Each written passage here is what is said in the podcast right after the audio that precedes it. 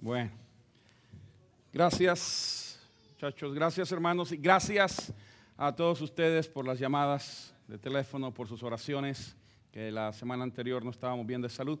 Agradecemos todas sus buenas intenciones, sus llamadas, que son muy reconfortantes. Agradezco esa, esa motivación. Una hermana se preocupó tanto y me dijo, pastor, lo llevo a Tijuana. Me dijo, mi tía ya es curandera para que le haga una limpia de una vez. Eh, no, no es para tanto, le digo, no es para tanto. Así que no, no hay que exagerar el punto. Muy bien, quiero invitarles a que veamos el tema que estábamos supuestos a ver la semana anterior. No lo quise pasar, usualmente siempre busco otro, pero quise volver a este porque creo que es un buen tema que vale la pena que lo meditemos. Ah, la prudencia, cómo aprender a ser o a seguir o adquirir el conocimiento de ser prudentes en el caminar en nuestro diario vivir. Busque por favor el Evangelio según San Mateo capítulo 25. San Mateo 25, ahí tiene usted la porción bíblica en su boletín. Hoy la he querido poner para que siempre, aún que lleguemos poco después que hemos leído la lectura, usted sepa dónde está la lectura. San Mateo 25 del 1 al 13. Siempre mire a su lado, comparta su Biblia con aquel que no la ha traído. No se olvide, invite a alguien también a la casa del Señor y usted que nos ve a través del internet, invite a alguien que también se siente a la par suya y pueda disfrutar de un momento de la palabra del Señor. San Mateo 25 del 1 al 13. Vamos a esperar que todos lo encuentren. Muy bien. No lectura la palabra del Señor, me sigue con su vista por favor y la palabra dice, entonces el reino de los cielos será semejante a diez vírgenes que tomando sus lámparas salieron a recibir al esposo. Cinco de ellas eran prudentes y cinco insensatas. Las insensatas, tomando sus lámparas, no tomaron consigo aceite, mas las prudentes tomaron aceite en sus vasijas juntamente con sus lámparas. Y tardándose el esposo, cabecearon todas y se durmieron. Póngale atención a eso, porque no se durmieron cinco, se durmieron todas. Y a la medianoche se oyó un clamor. Aquí viene el esposo, salida a recibirle. Entonces todas aquellas vírgenes se levantaron y arreglaron sus lámparas. Y las insensatas dijeron a las prudentes, dadnos de vuestro aceite, porque nuestras lámparas se apagan. Mas las prudentes respondieron diciendo, para que no nos falte a nosotras y a vosotras, id más bien a los que venden y comprad para vosotras mismas. Pero mientras ellas iban a comprar, vino el esposo. Y las que estaban preparadas, preparadas, perdón, entraron con él a las bodas y se cerró la puerta. Después vinieron también las otras vírgenes diciendo, Señor, Señor, ábrenos.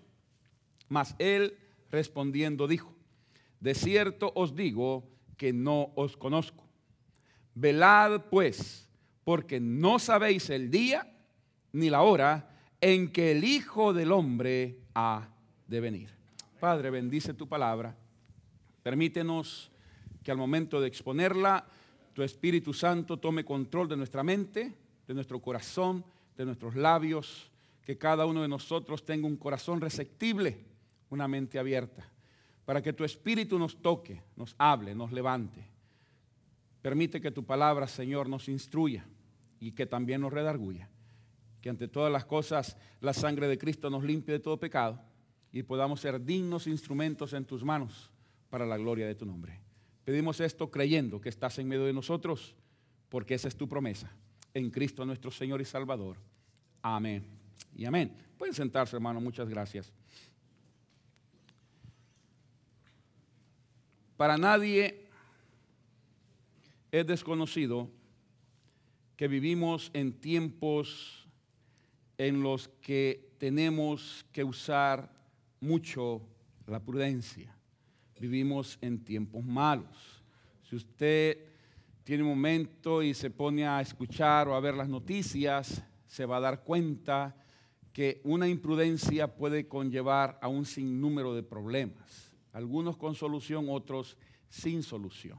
La imprudencia es la madre de los accidentes, la imprudencia es la que nos hace cometer bobería y media. Uno debe de aprender a buscar la prudencia, a vivir con prudencia, a usar la prudencia, a compartir la prudencia que viene a veces en forma de un consejo, en forma de, lo que Dios quiera usar para que nosotros mismos podamos aprender. La Biblia ah, nos da mucha enseñanza en cuanto a este tema, nos enseña cantidad de cosas de cómo usarla, cómo debemos de reconocer el momento en nuestro diario caminar donde debemos de aprender muchas veces a ser valientes y esforzados y otras veces a ser prudentes. Otras veces a dar un pasito para atrás cuando es necesario hacerlo, cuando es prudente hacerlo. Hermano, no es malo. Eh, para ponérselo en dicho del pueblo, en dicho de la calle, es más valen que digan aquí corrió que aquí quedó. O sea, eso es usar la prudencia, el saber de que no estamos en tiempos, hermanos. Si usted se recuerda un par de años atrás y lo seguimos viendo ahora, no en la escala en que lo vivimos añitos atrás, pero seguimos viendo cuando el calor se pone tan insoportable, donde la gente que anda manejando y en el freeway y el calor no lo soportan, se comienza a levantar los nervios, la ira, el enojo, el coraje, que por el tráfico, que si por el policía, que si me pasó el otro a la par, que si esta señora me sacó la lengua, que si el otro me enseñó los dedos de la mano, que si el otro se adelantó, que si el otro lo traigo casi encima, y se comienzan a levantar los nervios y hay muchas personas imprudentes que se paran y le comienzan a decir cosas al otro y el otro que anda igual de él con los nervios de punta saca la pistola y pum pum le mete dos balazos y se va. No le estoy hablando algo nuevo para usted, usted lo ha escuchado en las noticias. Es algo que se da a nuestro alrededor. Ya se ha hecho tan común que ya no nos asusta mucho. Ese es el problema muchas veces de nosotros, que se vuelven las cosas tan comunes que después ya no nos asustan. Y como ya no nos asustan, se nos olvida. Y caemos en el mismo problema. Por eso la prudencia es aquella cosita que está siempre con nosotros y nos dice, déjalo pasar, hombre. ¿Cuál es el problema? De que sí, que se vaya. Que te enseñó las manos de los dedos, dele una bendición. ¿Para qué se va a poner a discutir con el otro? Ni sabe quién es, ni lo conoce. No sabe si le puede pegar o puede correr. Que no se mete en problemas. Es usar la prudencia. Es el hecho de saber, hermano, que donde quiera que estamos, donde quiera que andamos y con quien quiera que estemos, Dios siempre está con nosotros. Y por lo tanto debemos de comportarnos y de saber aprender a comportarnos como hijos de Dios. Y no solamente en la calle, sino en nuestros propios hogares, en nuestras propias casas. ¿Cuántos problemas nos evitaríamos si usáramos la prudencia? ¿Cuántos problemas nos quitáramos de encima? Por unos 10 segundos de prudencia nos quitamos una semana de problemas de la casa. Pero es, cuestión así, por un, pero un tantitito así de tiempo en el que podamos ser prudentes y simplemente decir, tienes razón, lo siento, perdóname, y hacernos un poquitito para atrás y dejar pasar aquella ofensa, las cosas cambian. La palabra dice que el hombre sabio ve venir el problema y se aparta. Y lo deja pasar. El imprudente se le confronta. Y usted confronta de repente con un carro a ver cómo le va. no se puede. Cuando el problema muchas veces viene, viene con tan ímpetu que por mucha fe que usted tenga, que por mucho que usted crea que Dios le va a ayudar y lo va a hacer, pero cuando usted se pone de esa manera contra el problema, eso se llama tentar a Dios. Eso es lo que llama tentar a Dios. Y usted cree que, ah, porque yo soy hijo de Dios, voy a poder parar el tráfico. No, ¿cuál? Se lo van a llevar de corbata. Hay cosas en las que uno debe ser prudente usar las prudencias. Eh, en todo lo que hemos estado tratando de ver en, este pasaje que hemos leído, podemos ir viendo que hay, hay personas que aunque conocen, son imprudentes. Las diez vírgenes sabían, las diez vírgenes saben. Las diez tomaron lámparas. No es que unas las dejaron, no, no, las diez tomaron lámparas. Las diez salieron juntas. Las diez esperaban lo mismo, ¿o no? Las 10 están en el mismo acontecimiento. Las 10 están esperando al mismo esposo. Oiga, 10 para uno, pero bueno, las 10 están esperando al mismo esposo. Cuando uno lee esto, a veces eh, se vuelve un poco complicado, pudiera usar la palabra, de entenderlo, porque pues nosotros no somos judíos. Para el judío es mucho más fácil entender esto. Ahora, para la iglesia tiene una connotación igual y distinta al mismo tiempo. Déjeme tratar de, explicar eso. Ah, hay muchos libros que usted puede buscar en los que le pueden enseñar este tipo de cosas. Cuando Cristo les habla por esta parábola, esta sí es una enseñanza. No hay nombres, no hay lugar. Cuando hay un nombre, cuando hay un lugar, deja de ser una parábola sin ton ni son, porque hay un momento, hay, hay un nombre, hay un lugar geográfico donde las cosas se desarrollan. Entonces es una parábola poco distinta. Después vamos a hablar un poquitito de eso. Pero ahorita la parábola no tiene ni nombres, no tiene lugar. Por eso se puede aplicar tanto al pueblo judío como a la iglesia de Jesucristo. No sé si me estoy dando a entender. O sea, es como no tiene nombre y no tiene lugar, está amplia la parábola para aplicarla al lado judaico o al lado gentil, que sería nuestro lado. Cuando Cristo habla de estas cosas, recuerde una cosa, Cristo era hebreo. ¿Sabía eso, verdad?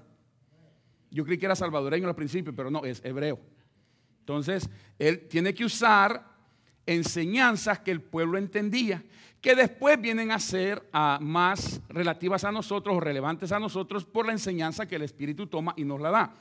En estos tiempos, cuando alguien se iba a casar, no es el mismo concepto que nosotros tenemos hoy en día. ¿no? Hay, las costumbres son distintas, eh, eh, la manera en cómo se hace o se hacía era distinto, especialmente en el tiempo de Jesucristo. Ah, la boda tenía distintas facetas, distintas facetas. Hoy en día se supone, se supone que nosotros tenemos ciertas leyes que cumplir. si yo no mal recuerdo, en los años anteriores, allá en nuestros pueblos, cuando usted se quería casar, si usted se casó de esa manera, usted iba a la alcaldía o con un abogado y entonces el abogado sacaba una licencia y con esa licencia lo casaban a usted, fuera en la alcaldía, fuera en su casa, fuera en la oficina y lo que le llamaban la boda por lo civil. ¿Algunos se casó así? Ya se casaron así, quiere decir que ya le fue la juventud, porque eso hace rato, hermano. Pero bueno, ah, lo hacía, uno hacía la boda por lo civil. Todavía la muchacha se quedaba en la casa, no se la llevaba todavía se quedaba en la casa, ¿no? Ya estábamos casados, pero el tata le decía a uno, ya se va. Todavía no la lleva. ¿Por qué? Falta la segunda etapa. Y en la segunda etapa era la boda por lo religioso. ¿No es cierto? Cuando uno ya iba a la iglesia, pero en ese proyecto, en ese proceso, perdón, de la boda civil a la boda religiosa, uno también tenía ciertas cosas que hacer comprobarle al papá de la novia de que usted le iba a mantener, y no con hambre, sino que le iba a mantener bien, que le iba a proveer, ¿no es cierto? Que usted se iba a hacer cargo de ella y los suegros con la esperanza que también de ellos, pero ya no se daba mucho el caso. Pero siempre estaba esa, ese, ese pedazo de tiempo en el que habían algunas cosas que hacer para cuando se llegase a consumar el hecho nupcial, después de la boda religiosa. Vamos caminando juntos. Cristo nos da a nosotros el mismo ejemplo. Y esto va para aquellos que niegan la cuestión del arrebatamiento o no creen en, el arrebatamiento. Se lo voy a comprobar con la misma costumbre hebrea. Jesucristo nos enseña a nosotros que la iglesia es la novia del Cordero. No somos la esposa de Jesucristo todavía. Somos la novia, ¿no es cierto? Del Cordero de Dios, que es Jesucristo. Somos la novia del Señor. Él vino a pedirnos en matrimonio al Padre. Él vino a pedirnos para que nosotros pudiésemos ser dignos de casarnos con Él. Él tenía que mostrarle a Dios que podíamos llegar a ser distintos. En este caso, cuando el judío o los judíos se comprometen, los padres o el novio venía a los padres y pedía la mano de la novia. Al pedir la mano de la novia, habían otras cositas. Una, el novio se comprometía con los padres en decirles, la voy a sostener. Y traían lo que le llamamos las arras. Usted sabe lo que son las arras, ¿verdad? Entonces traían las monedas, que lo que simbolizaba era, tengo lo suficiente para mantener a su hija. No a ustedes, pero sí a su hija. Entonces le daba las arras, que era el compromiso material de que iba a hacerse cargo de la novia. Luego el novio se iba. Y cuando el novio se iba, iba a preparar una casa, iba a fincar, dijeran allá nuestros pueblos, ¿verdad? Iba en su terrenito, iba a ir a fincar, iba a hacer la choza, la casa, la mansión, lo que fuera a tener, para que cuando ya tuviera lista su casa, entonces venía de regreso a la casa y ahora sí, se casaba con la novia y se la llevaba al lugar que ya había preparado para ella. ¿Le suena familiar eso? Es exactamente lo que Cristo nos promete a nosotros. Cuando Él dice que somos su novia, entonces Él vino a desposarse con nosotros. Él nos ha dejado las arras, que es el Espíritu Santo en nuestro corazón, que es las arras, la promesa de que Él va a volver por nosotros, la promesa de que tiene lo suficiente para usted y para mí. Y que Él se fue, le dice a sus discípulos, me voy a ir a preparar lugar, porque en la casa de mi Padre muchas moradas hay. Voy a preparar lugar para ustedes. ¿Por qué? Porque cuando venga, entonces nos viene y nos lleva con Él al lugar que Él ya ha preparado para nosotros. ¿Me está siguiendo? Eso es lo que es la iglesia, la novia que vamos a llegar a ser la esposa del Cordero. ¿Por qué le estoy diciendo todo esto? Para que podamos entender lo que está pasando por la mente, por el corazón de Jesucristo en el momento en que está dando la parábola, para que la podamos discernir de una mejor manera, que podamos entender todos todos hemos sido llamados a ser la novia de Jesucristo. Todos tenemos las arras del Espíritu. Todos, bueno, digo todos aquellos que hemos recibido a Jesucristo. ¿Se entiende eso, no? Todos los que hemos recibido a Jesucristo. Y luego nos ha dejado la lámpara. Lámpara es a mi pie tu palabra. Mi lumbrera, mi camino.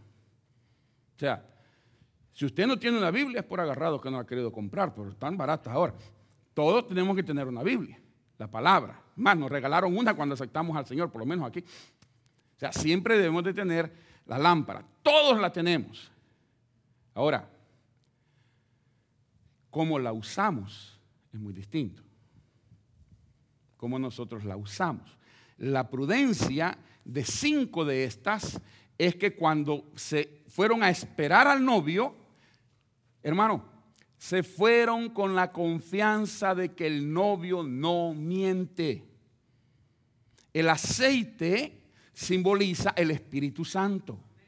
El aceite simboliza que Él ha dado esa promesa y que la debemos de tener en nuestro corazón, debemos de tenerla en nuestro ser, de tal manera, hermano, hermana, que no debe caber ni pizquita de duda en que Jesucristo va a venir por nosotros. No debe, no puede. Por eso tenemos las arras y tenemos el espíritu y tenemos el aceite.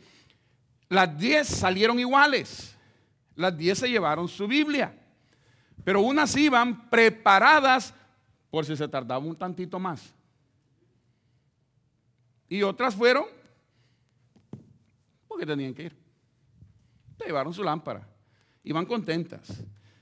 Iban alegres. Iban a esperar al novio pero no iban preparadas para esperar al novio. ¿Qué es lo que significa esto también? Hmm. El Espíritu es el que nos enseña a ser prudentes. El Espíritu es quien nos enseña a ser sabios. La escuela nos enseña a ser inteligentes. El Espíritu nos enseña a ser sabios. ¿Se entiende eso, no? La sabiduría viene de Dios aunque uno nunca haya leído el libro, uno tiene y sabe que la sabiduría viene de lo alto, dice Santiago, del trono de las luces, del Padre de las luces. Así es que vamos en ese sentido. Cuando vamos caminando y nos vamos dando cuenta de que un hombre, una mujer prudente, es aquel que tiende a estar lleno del Espíritu Santo. Una persona que busca la llenura del Espíritu Santo. Y se me olvidó, mira, iba a comprar un par de sodas y se me olvidó. Porque me la iba a tomar de todos modos. Le, voy a dar este, este, este, homework, esta tarea. Piénselo conmigo. Cuando vaya a su casa, le voy a demostrar lo que es una persona llena del Espíritu y una persona que es, se ve y luce igual a la otra, pero es distinta. Usted compre dos Coca-Colas, dos Pepsis, dos Sprite, Seven Up, la que le guste. Tome los dos frasquitos, póngalos a la par y se va a dar cuenta que son igualitos, el mismo tamaño, la misma cantidad, vienen del mismo paquete, vienen de la misma compañía, todo, son idénticos. Vacíe uno, ¿Ok? Vacíe uno. Y entonces piense que cuando ya está vacío, tómelo en su mano y piense que esa es una persona o usted mismo. Y comience a pensar, ya viene la renta, viene el pago del carro, va a ir a visitar a la suegra. comienza uno, comienza uno con las presiones de la vida. Comienza con las presiones de la vida y se va a dar cuenta que es tan fácil ir apachurrando la lata que está vacía. ¿No es cierto? Agarre la otra que está llena, que no la ha abierto, y piense en lo mismo y trate de apachurrarla, a ver si puede. No va a poder. ¿Por qué? Porque está llena. Está llena. Esa es la diferencia entre los cristianos. Nos vemos igual, usamos corbata, venimos a la misma iglesia, cantamos los mismos cantos, tenemos el mismo pastor, tenemos la misma escuela dominical, tenemos los mismos diáconos, habitamos bajo el mismo techo, glorificamos al Señor de igual manera, a la misma hora, en el mismo lugar, con la misma gente y toda la cosa. Pero, pero, algunos venimos vacíos y otros están llenos. ¿Cuál es la diferencia? Cuando usted viene todo apachurrado y todo quebrantado, que ya los problemas ya no puede, quiere decir que usted ha descuidado su vida espiritual y está vacío. Cuando usted está fuerte en el Señor, no le digo que no le van a doler o que, o que no va a sentir los apachones, no, no, no, pero usted se va a mantener firme. Usted va a estar listo, usted va a estar confiado en la llenura del Espíritu Santo, es la que le va a dar la prudencia para saber qué hacer en determinado momento. No siempre, pero en determinado momento.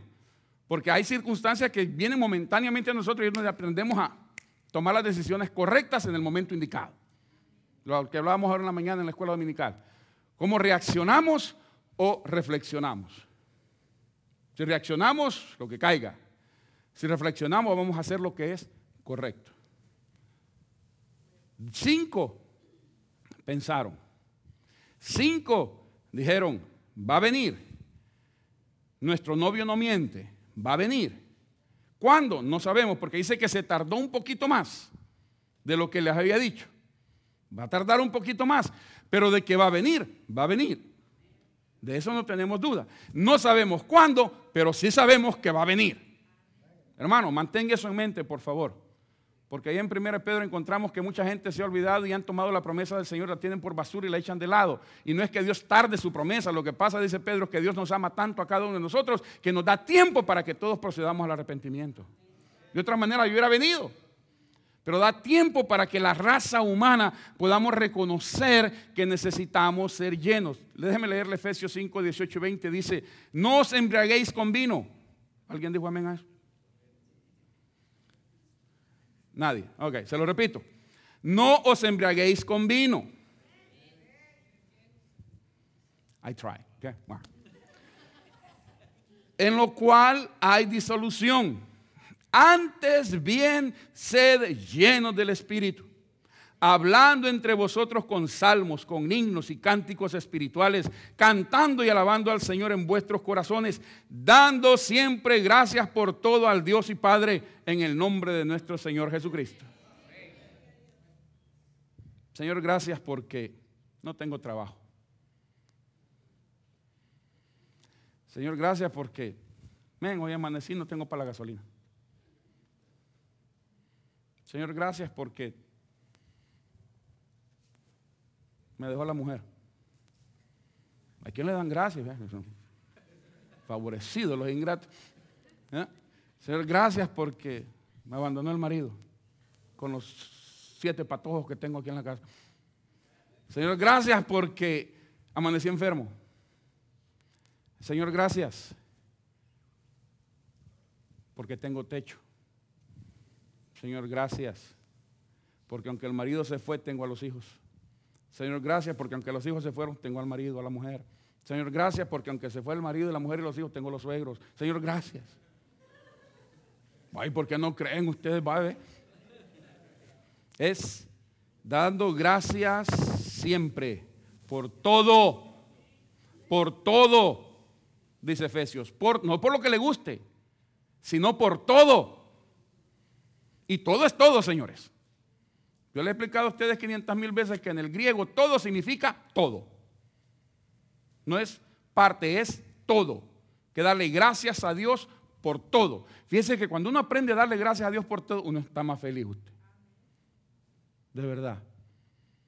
Señor, gracias porque hoy no vendí nada, pero bueno, aprendí algo. Señor, gracias porque hoy me corrieron, pero bueno, por lo menos me sonrieron cuando me sacaron. Señor, gracias porque no tengo para la gasolina, pero voy a echar piernas ahora en la bicicleta. ¿Mm? Dele gracias a Dios en todo, porque va a aprender a ser más alegre. Hermano, yo no soy Superman espiritual, bajo ningún aspecto. Tengo las mismas pruebas que usted tiene, las mismas necesidades que usted tiene y quizás hasta más. Pero sabe una cosa, hasta ahorita ninguno de ustedes me ha visto llorando de tristeza ni enojado. Mi esposa sí, pero ninguno de ustedes. Hermano, hemos aprendido, no ha sido fácil, no ha sido fácil. Pasamos meses llorando 24/7. Ahí está mi madre que no me deja mentir, 24/7, con una almohada en la rodilla llorando como loco todos los días todos los días. Algunos de ustedes me fueron a ver incluso a la casa. hermano Choriego fue a la casa y, yo, me recuerdo que yo lo tenía enfrente y se me quedaba viendo el hermano Choriego y le hacía. Y me miraba, ¿se acuerdan, hermano? Y me miraba, y me miraba. Ya después, cuando me pasó a mí la chiripiolca, le pregunté yo a él. Y me dice, es que no podía creer, me dice, que el que estaba sentado en ese sofá era el mismo que cantaba en la iglesia. No lo podía creer, dice, e-, era otro. No me decía eso, hermano, era otro. Dice, no lo podía reconocer. Yo sé lo que es pasar por eso. No me venga con cuentos, yo sé lo que es pasar por eso. Pero también sé lo que es vivir en la gracia del Señor. También sé lo que es recibir la gracia del Señor y aprender a sonreír aún en el problema más grande. Viera qué rico es. Viera qué rico es. Cuando ya parece que todo está caído. ¡Ay, gloria al Señor! Porque de aquí solo me queda para arriba. De aquí solo es para arriba. Eso es cuando venimos y le damos gracias al Señor, donde hemos aprendido a ser llenos del Espíritu. Ser lleno del Espíritu, hermano, no quiere decir que usted va a vivir una vida en las nubes y va a bendecir a todos y ama a todos y está feliz en... No, mentira. Una vida llena del Espíritu es aquella que sabe recibir lo que venga de Dios, sea bueno, sea malo. Y uno se queda quieto. Y uno sabe que después de todas las cosas, si Dios es conmigo, ¿quién contra mí? Yo sé que la prueba es momentánea, pero el gozo es eterno. La prueba tiene tiempo, la prueba tiene tiempo, la presencia de Dios no. Es por siempre jamás. La prueba que podamos pasar dura, y yo sé, y a veces parece que se alarga, y se, ahí está, y el novio se tardó más de lo que dijo, se alarga, pero ¿qué? Mantenga su lámpara encendida. Mantenga su lámpara con aceite, mantenga el gozo del Señor, busque la presencia del Señor, no se descuide de su oración, no se descuide de su lectura, no descuide su iglesia, no descuide sus hermanos, no descuide su culto, no descuide su ministerio, no descuide su corazón, no descuide a los suyos, no descuide a sus hijos, su esposa, su marido, sus vecinos. Manténgase siempre haciendo algo para la gloria del Señor y verá qué rápido va a pasar el tiempo. Usted verá cómo se va el tiempo. Mire, una persona prudente es aquella que siempre busca la presencia de Dios. Ay, mire hermano, yo he llorado. Yo he leído la, vida de, de, David y no sé cuántas veces. Si ya parece que vivió conmigo este. Le he leído tantas veces que olvides. Y yo sé que usted está en el mismo camino. Hemos leído tantas veces la vida de David. Lo bueno y lo malo las bendiciones y los problemas, las victorias y las derrotas que este hombre tuvo como rey, como joven, como pastor, como siervo de Dios, todo lo tuvo. Pero cuando uno ve el problema en el que se metió, cuando uno ve eh, eh, eh, el pecado en el que cayó y todo aquello, pero una cosa, hermano, la, oración de David, en medio de todo, le dice David al Señor, le dice, Padre, no me importa, yo reconozco mi pecado, sé que le he fallado, sé que le he regado, quítame lo que quieras, mi esposa, mis hijos, mi familia, mi reino, todo lo que quieras, pero no me quites de tu presencia. ¡Wow! ¡Wow! Oiga, quítame todo, le dice, pero no me quites de tu presencia. ¡Wow! Cuando yo leía eso, hermano, todavía, mire, se me salen las lágrimas. Porque uno dice, man, uno puede estar en el hoyo más feo, más sucio, más profundo, pero agarrado a la mano del Señor, buscando la presencia del Señor. No hay problema en este mundo más grande que el poder de nuestro Dios, ni del amor de nuestro Dios. Siempre en la presencia, siempre estar ahí. Por eso, cuando David se expresa, le dice, no quites de mí tu Espíritu Santo. Wow. Mire el Salmo, ya ni miro de las lágrimas. El Salmo 51, 11 y 12 le dice, no me eches de delante de ti y no quites de mí tu Santo Espíritu. Vuélveme el gozo de tu salvación y Espíritu noble me sustente. Oh, wow. Qué rico, hermano. Qué rico recibir esa presencia que nos hace prudentes, que nos da seguridad, que nos da cobertura en ese sentido, que nos hace sentirnos, hermano. Yo no sé si usted lo ha sentido, pero cuando yo leo esto me siento tan especial. Man me siento tan especial. Me siento que, recibo, recibo de Dios lo que nadie más me ha dado ni me dará.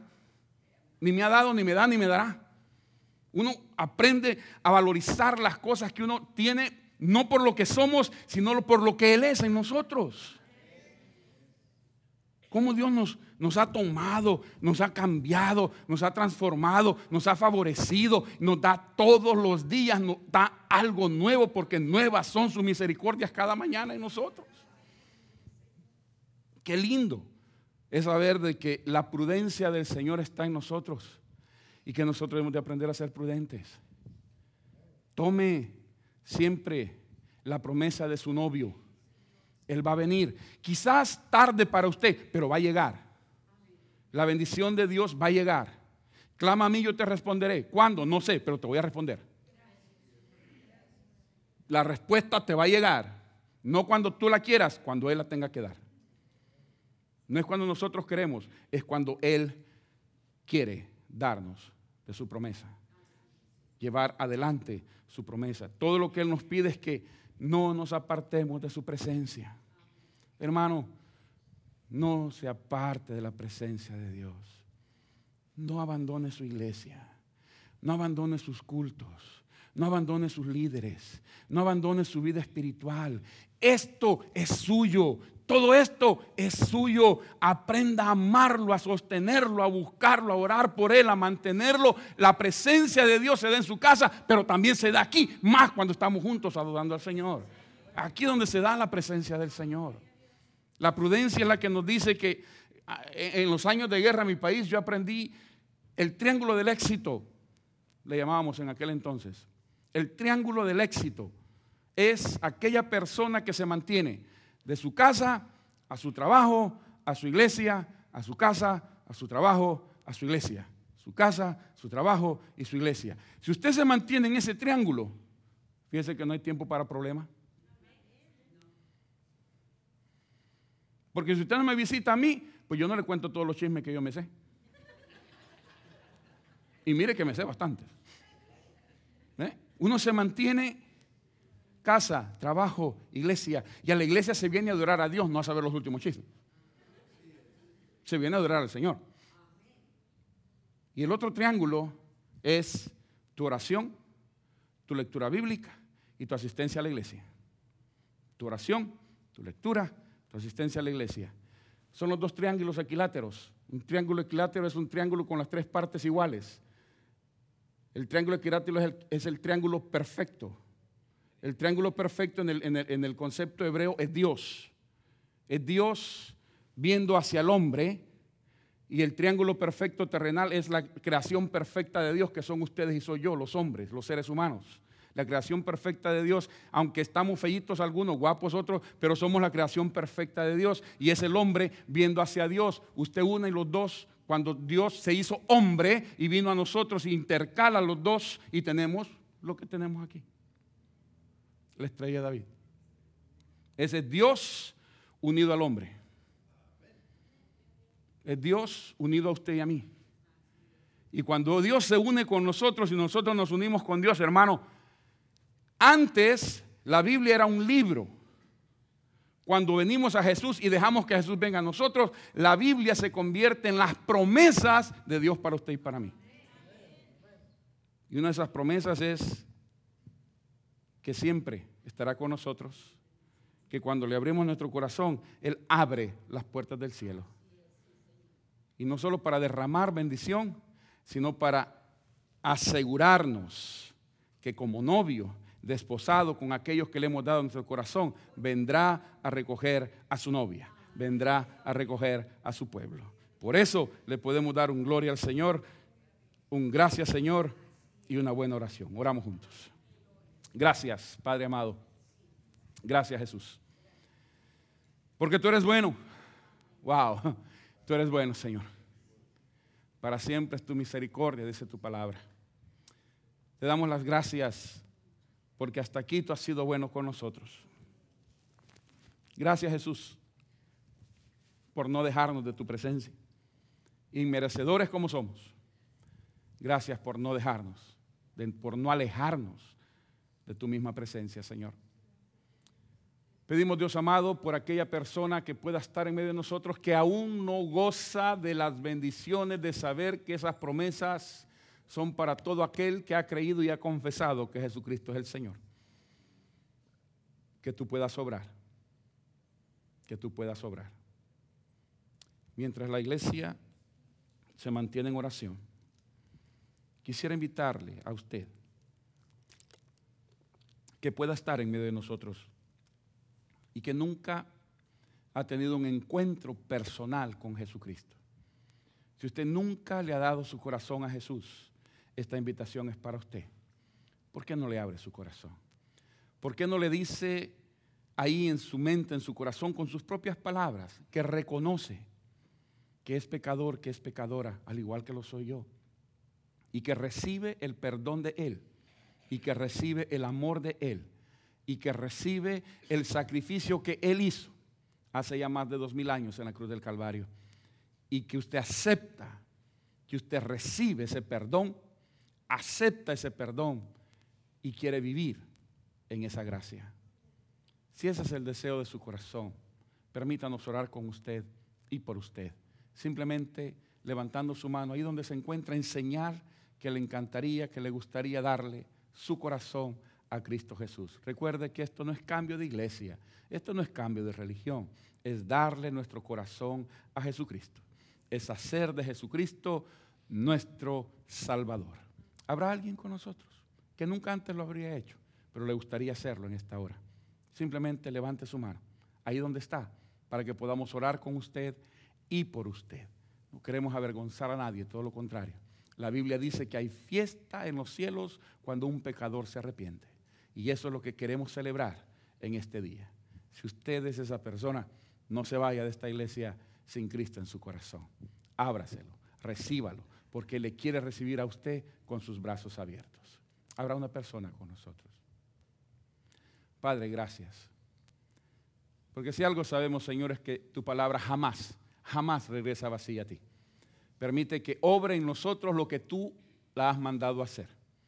Y que, Señor, podamos seguir creciendo en ti, llenándonos de tu palabra, de tu espíritu, de tu presencia, para que siempre podamos disfrutar de tu compañía todos los días de la vida que nos preste sobre la faz de la tierra. En Cristo nuestro Señor y Salvador. Amén y amén. Un momentito más, solamente hermanos, quisiéramos ah, hacer, ¿cómo le digo? Uh, legal, no, no me gusta la palabra, oficial, oficial, el, que como iglesia podamos recibir a nuestros hermanos que en este día han sido bautizados en el seno de la iglesia bautista de Cristo del Monte. Eso es lo que hacemos cuando ah, les recibimos a cada uno de ellos. Así que voy a pedir a los hermanos que se bautizaron, por favor, pasar acá al frente. Por favor. Linley, hermana Gómez, si pasan acá al frente. Gracias.